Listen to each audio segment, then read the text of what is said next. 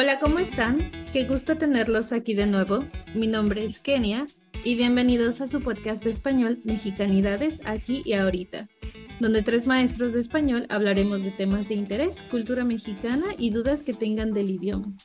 El día de hoy les contaremos algunas leyendas, una de conocimiento nacional y otras dos que son locales en nuestro estado de Oaxaca. Así que vamos para allá.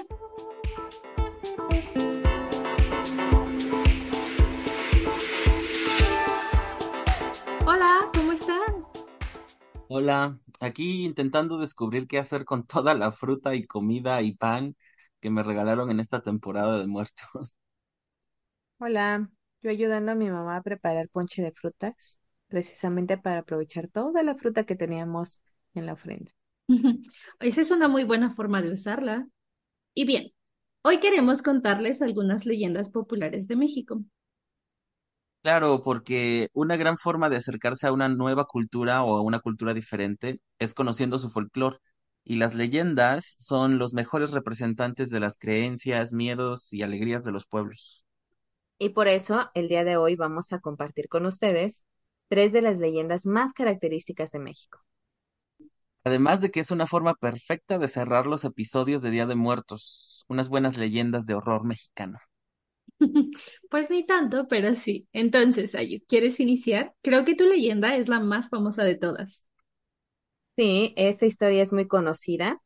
Se trata de una mujer que deambula por las calles en busca de sus hijos. Dicen que aparece en lugares por donde alguna vez pasó un río. ¿Saben cuál es? Claro, es mi favorita, a mí me encanta. Sí, por eso te animaste a ser parte de uno de los personajes en la obra de teatro que se realizó por la festividad del Día de Muertos, ¿verdad? Claro, como les dije, a mí me encantan esas historias y tenía que participar, obviamente. Ok. Como siempre, protagonista. Obvio. Iniciemos. Esta historia empieza en una comunidad donde un hombre llamado Diego tuvo tres hijas, pero no se había casado con la mamá de las niñas llamada Blanca. Él siempre le mentía diciendo que tenía que salir de viaje por trabajo y se ausentaba durante semanas. Y al mismo tiempo siempre le prometía que al regresar de su viaje se casarían, pero eso nunca pasaba. Malditos hombres tan desgraciados. Bueno, y por eso la mamá de Blanca desconfiaba de Diego, porque sabía que él venía de una familia muy rica y que si él quisiera casarse con su hija ya lo hubiera hecho. Un día Diego tuvo que salir de viaje una vez más y prometió a Blanca que se casarían al regresar, pero después de tres semanas Diego no regresaba. Un día, mientras Blanca estaba comprando en el mercado, se encontró a su amiga Sofía, que trabajaba como cocinera en la casa de los padres de Diego. Sofía al principio intentó ignorar a Blanca, pero ella la alcanzó para preguntarle si sabía algo de su esposo. Ella intentó evadir el tema, pero al final no tuvo más remedio que contarle que hacía tres semanas se había celebrado la boda de Diego con su prometida, que había llegado desde España para casarse con él. Esto es como una telenovela mexicana. Justamente eso iba a decir también. Bueno, cuando Blanca se enteró, ella enloqueció y junto a sus hijas fue al pueblo de los padres de Diego para intentar confrontarlo. Cuando llegaron ahí, encontraron a Diego paseando en el parque del brazo de su esposa. Sus hijas lo vieron y quisieron abrazarlo, pero él las ignoró y le dijo a su esposa que ellas eran hijas de una sirvienta y que por eso eran tan amables con él. Cuando escuchó eso, Blanca perdió la cabeza y por el coraje y el dolor de darse cuenta que todo ese tiempo Diego había estado jugando con ella, entró en locura y llevó a sus hijas al río y una a una las ahogó en el agua para después suicidarse.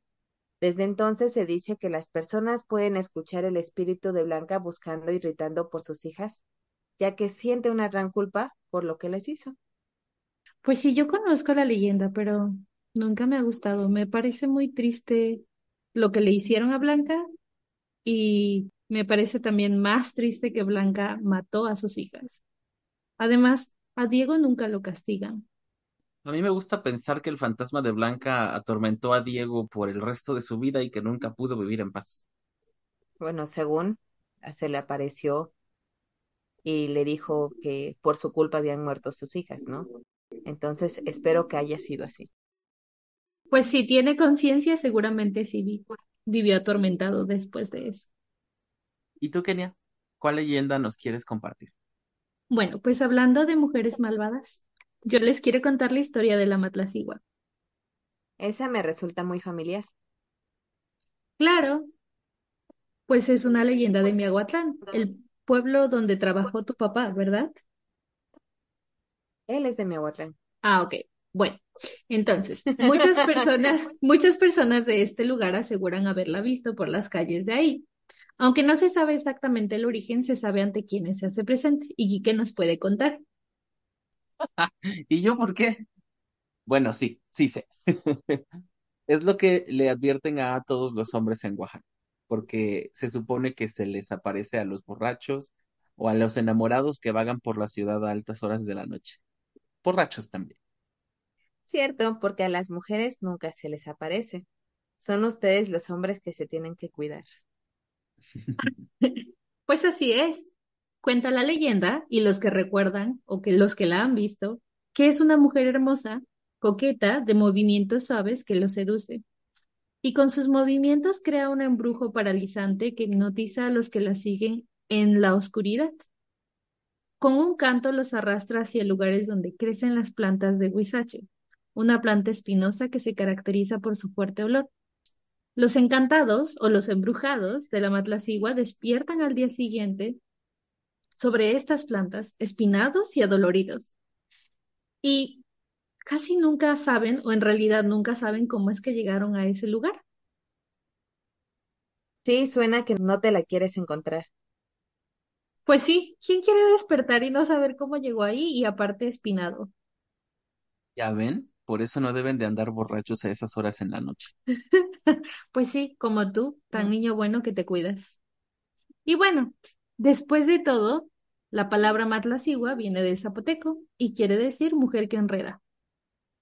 De hecho, hay en mi familia una historia donde dicen que ah, persiguió, bueno, que donde dicen que mi abuelo estaba muy borracho y empezó a seguir a alguien y, y él decía, es que estoy viendo a alguien y está muy bonita. Y la seguía y la seguía y todos querían pararlo y no podían.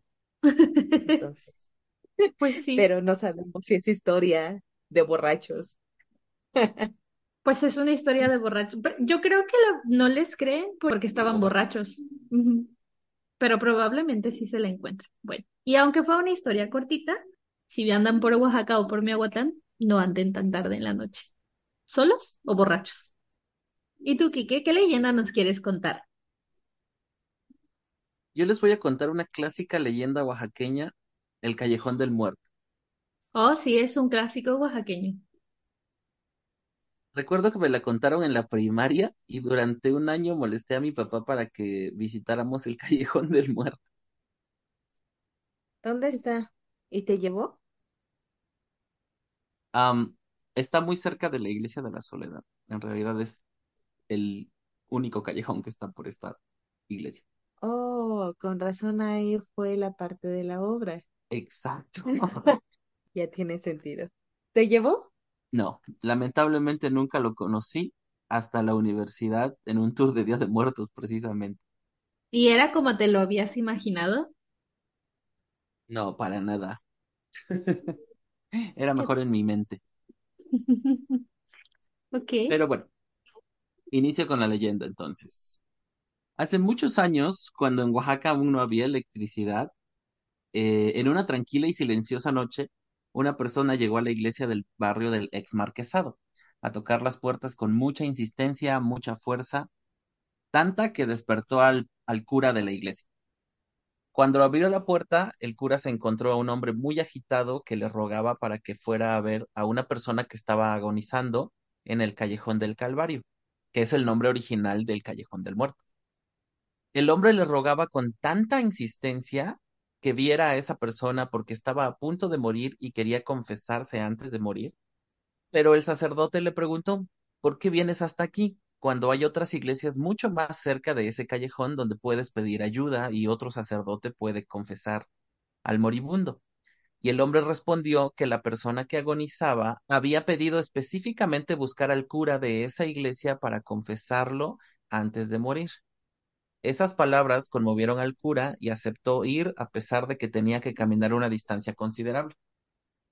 Cierto, cerca de ese callejón hay dos iglesias, técnicamente cruzando la calle. Y bueno, en ninguna historia de terror se toma la salida fácil, si no, no tendría sentido. Exacto. Cuando el cura y el hombre llegaron al callejón, vieron a un hombre tirado gritando de dolor. Había sido atacado y herido con un cuchillo. En ese momento, el cura corrió junto al hombre para escuchar su confesión. Cuando el hombre terminó de hablar, murió. Después, el cura tomó una vela y le iluminó la cara para saber quién era la persona que acababa de morir. Y es ahí cuando se dio cuenta que se trataba del mismo hombre que había tocado la puerta de la iglesia para pedir su ayuda. El cura buscó al hombre porque habían caminado juntos hasta el callejón, pero no pudo encontrarlo. Y desde entonces el cura se quedó sordo del oído derecho por el resto de su vida. Plot twist. bueno, eso es algo que antes nunca había entendido de la historia. Yo tampoco. Sí sabía que el cura se había quedado sordo, pero no supe jamás el por qué. Se supone que el oído derecho es el que acercó a la cara del hombre para escuchar su confesión. Por eso ese fue el oído afectado por la maldición. Ah, ok. Sí, es porque, por eso es que se quedó sordo de, de un solo lado. Pues sí, estuvo feo, pobre sacerdote. Como que ya no te, ya no te quedan ganas de confesar a más personas después de ese susto. ¿Pero él no se aparece a las personas? Creo que no. Él murió sordo, pero tranquilo. O eso espero, no sé cuál habrá sido la confesión para quedarse así. Nadie sabe, nadie supo. Pero bueno, Imagínense muchachos. el miedo. Imagínense el miedo de los sacerdotes de no querer saber las confesiones de los demás por si se quedan sordos también. Entonces el terror era para ellos. Bueno, muchachos, muchísimas gracias por su aportación y a ustedes muchas gracias por llegar hasta el final de este episodio. Kike, Sayuki, Muchas gracias por escucharnos. Gracias, espero no haberles provocado pesadillas. ay, ay. Nos, nos escuchamos pronto. Hasta pronto, bye.